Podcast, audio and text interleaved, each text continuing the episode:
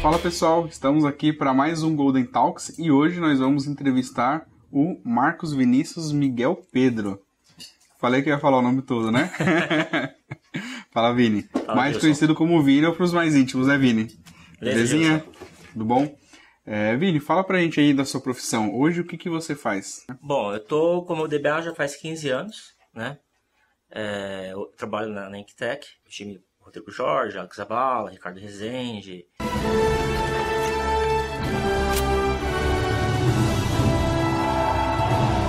É, comecei em TI em 98, na época com manutenção em rede de computadores, trabalhei um pouco com Novell 4 e 5 na ocasião, e também bastante com Conectiva Linux né, nessa época, né?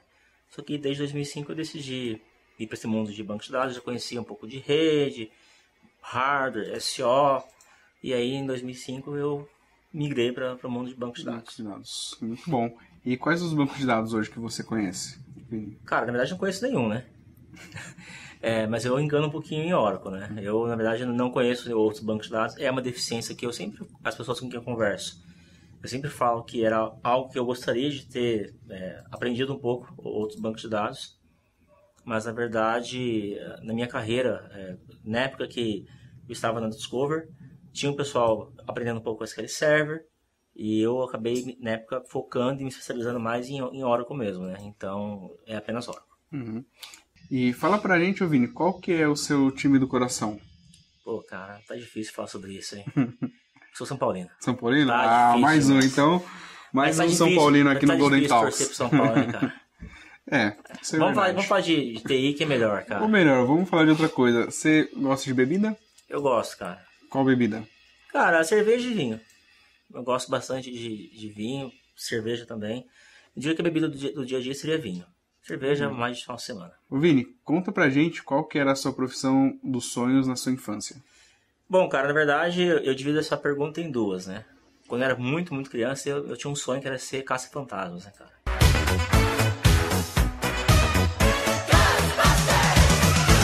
Eu via lá o desenho, o filme, eu adorava aquilo lá, cara. Mas, claro, depois que eu fui começando a ter um pouco mais de noção que não era possível ser caça-fantasmas, eu, eu, eu pensava muito em ser médico, né? Até que eu fiz um curso de informática a primeira vez, na época foi MS-DOS, aí eu esqueci esse sonho de ser médico e falava, vou trabalhar com computador, né? Claro que na época não tinha pretensão, ah, vou trabalhar com isso ou aquilo. Enfim, é, fui médico até conhecer, até começar a mexer com computador. Depois disso, sempre falei que faria algo com computação mesmo.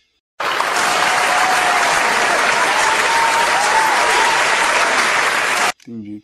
E teve alguma coisa que fez você decidir entrar nesse mundo de TI, de computação? Sim, na verdade, esse primeiro curso que eu fiz na época de MS-DOS, isso foi em 96, se não me engano. E na ocasião eu me apaixonei muito por isso, cara. Então foi, eu preciso trabalhar com isso. Dali em diante eu esqueci totalmente essa questão de medicina para entrar nessa área, né? E aí em 99 eu lembro que eu mexi bastante com Linux, com Slackware. É, depois disso, no Brasil, especificamente no mercado de TI, a Connective ficou muito forte, né? Na época eu até me certifiquei em Connective Linux, em Ah, 99. legal. E aí, dali em diante, já tinha certeza que seria algo refer- referente realmente à TI que eu faria. Até porque em 99 eu entrei na faculdade de Ciência da Computação, né? E aí sabia que dali não, não ia sair mais. E dentro desse tempo que você tem de experiência, tem algum projeto ou algum acontecimento que marcou a sua carreira? Cara, tiveram vários. Mas eu digo que foi um divisor de águas na minha carreira. Foi quando eu estava na Discover. E em 2006, se não me engano, 2007, eu participei de um projeto que eu tive que implementar um Oracle Hack. Que na época era um monstro para mim. E apanhei muito para montar meu primeiro hack. E aí eu falei, não, isso está errado. Comecei a estudar bastante em cima da, da documentação da Oracle toda a parte de clusterware, de, de Oracle Hack mesmo, porque né, o pessoal confunde o cluster com o Oracle Hack. O Hack é o banco de dados em Exatamente. cluster, né? O clusterware é o que você permite colocar não só banco, mas outras aplicações também clusterizadas. Então vai essa dica, pessoal, que até hoje eu também vejo isso. Né? Cluster ou Grid Infrastructure é uma coisa e hack é outra coisa, certo? É isso aí. E aí eu, eu, diria que foi um divisor de águas da minha carreira, porque eu participei de um projeto na época internacional, tá, era uma empresa de varejo, e foi um time na França e outro time no Brasil. E na ocasião eu lembro que eu estudei muito Oracle, Oracle Hack e falei, preciso preciso ser o cara especialista nisso. Na época era ainda um grande monstro o Oracle Hack, né? Não era, hoje é um requisito de mercado, na época não era um requisito de mercado, era, uhum. era um plus, né? Então, é uma novidade também, talvez? Cara, eu não diria novidade, porque o Oracle Hack ele existe, na verdade, de, desde o Oracle 9, no Oracle 8 já teve o Parallel Server, mas enfim, é, no mercado não se fala muito de hack, era um medo de gato pingado que trabalhava com isso, né? Então, eu diria que o projeto que mudou minha vida foi esse de Oracle Hack na ocasião. Legal. E aproveitando esse gancho do Oracle Hack, vou contar para vocês o que eu é, aprendi com o Marcos Vinícius há muitos anos atrás. Que ele tinha um blog, ainda tem até hoje, tem. né? E nesse blog, quando eu era DBA Júnior, estava começando minha carreira e eu comecei a estudar e querer aprender o que, que era esse tal de Oracle Hack.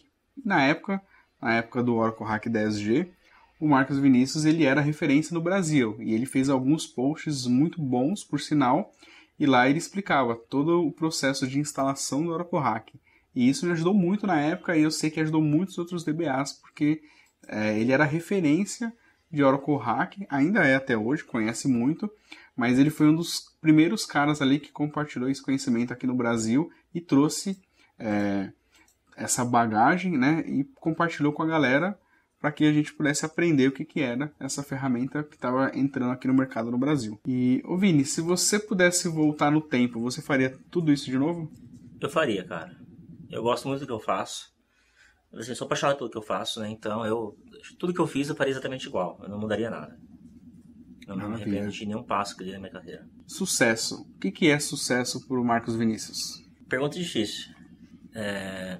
Eu acho que é você, primeiramente, saber que você está satisfeito com o que você fez né, ao longo da sua trajetória profissional.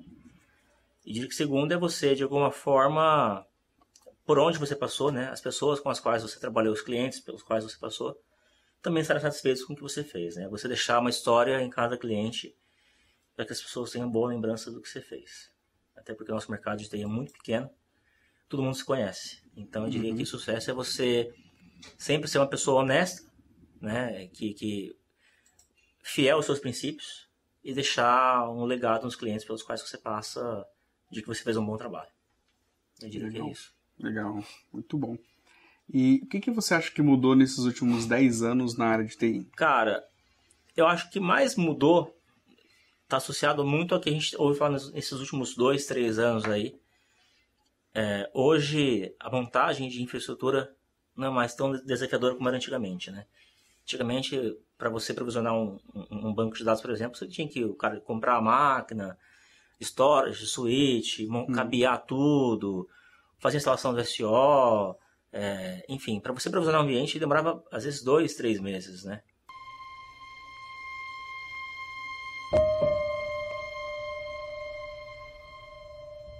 Claro que o trabalho do DBA não era tão demorado, mas para que a infra estivesse pronta era muito demorado.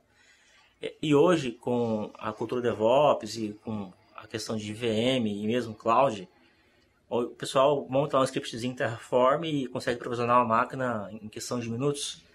O que mais mudou foi isso. E em cima disso, é, o que mais tem gerou deficiência na minha visão do conhecimento é essa questão das pessoas conhecerem bem os recursos de infraestrutura, né? Bem SO, conhecer bem a questão de hardware, de rede. Então hoje com um clique de um botão o cara consegue criar um ambiente. Então ao mesmo tempo que isso facilitou muito e trouxe para as empresas um dinamismo para criar os seus ambientes, também está gerando profissionais que se não se preocuparem um pouquinho com a base, com o alicerce, hum. profissionais que no futuro é, não conhecerão a fundo essa questão de todas as camadas que envolvem um ambiente provisionado, né? Não é simplesmente você ir lá e, e, e criar um ambiente através de um clique de botão. Muita coisa acontece por baixo disso. E quando essa camada de baixo der problema, quem vai resolver isso? Esse cara sou eu. Se você não conhece a fundo essas camadas que estão abaixo. Né? Então acho que a facilidade de você provisionar ambientes é, hoje é uma coisa absurda. Então o que eu vejo que mais mudou é que tudo está muito mais dinâmico. E por conta disso, o nosso conhecimento também para aprender novas coisas está muito mais acelerado e nós temos muito mais coisas para aprender hoje do que 10 anos atrás. E aproveitando esse gancho, né? É, hoje a gente sabe que está entrando uma nova geração aí de profissionais na área de TI. Como que você vê esses profissionais? Deficientes em relação ao conhecimento é, teórico e, e base é, do que a gente considera como alicerce. É, eu vi um, um, vídeo do Portilho que a gente já conversou inclusive sobre isso. Eu, Portilho, mesmo o Alex Zabala, a gente conversa bastante sobre isso, que a geração de hoje é, não se preocupa mais em ler. Mesmo você, às vezes, ele tendo um erro muito claro na tela, a pessoa não lê. E é, é muito WhatsApp, muito grupo. Ah, tô com erro, manda no grupo, espera alguém responder. Então aquela coisa de você pesquisar o erro, de você ir atrás, de você encontrar a solução, isso está acabando. É, a geração está mais preguiçosa atualmente. É uma pena.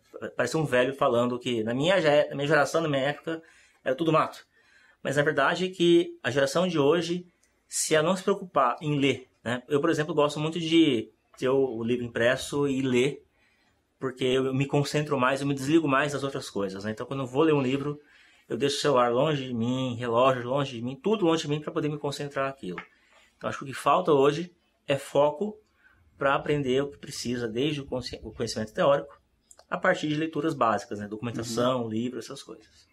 Quando eu fui aprender Oracle, em 2005, eu tive um professor muito bom, Milton Goya, só que na época eu lembro que eu peguei a documentação da Oracle, SQL Reference, o Interpret Guide, Concepts, eu imprimi esses caras.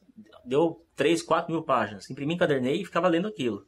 Então nem no, no PDF eu lia isso no, no, computador porque eu acho mais fácil, eu me concentro mais lendo, né? Então acho que o que falta hoje, basicamente, é a leitura para essa geração nova. É, é o que mais vai afetar eles. Legal. E qual sugestão ou conselho você daria para ter uma carreira de sucesso igual a sua? Estudar. Cara, assim, em primeiro lugar, é você estudar, é você ser humilde, porque você não conhece tudo e você nunca vai conhecer tudo. Sempre vai ter alguém melhor que você em algum assunto ou em vários assuntos, né? Então é você ser humilde, você ter uma boa rede de contatos, de amigos, né? Na, na área, porque se você cair em alguma coisa, alguém pode te ajudar naquele assunto específico. Então, novamente, sendo bastante repetitivo, estudar, estudar, estudar.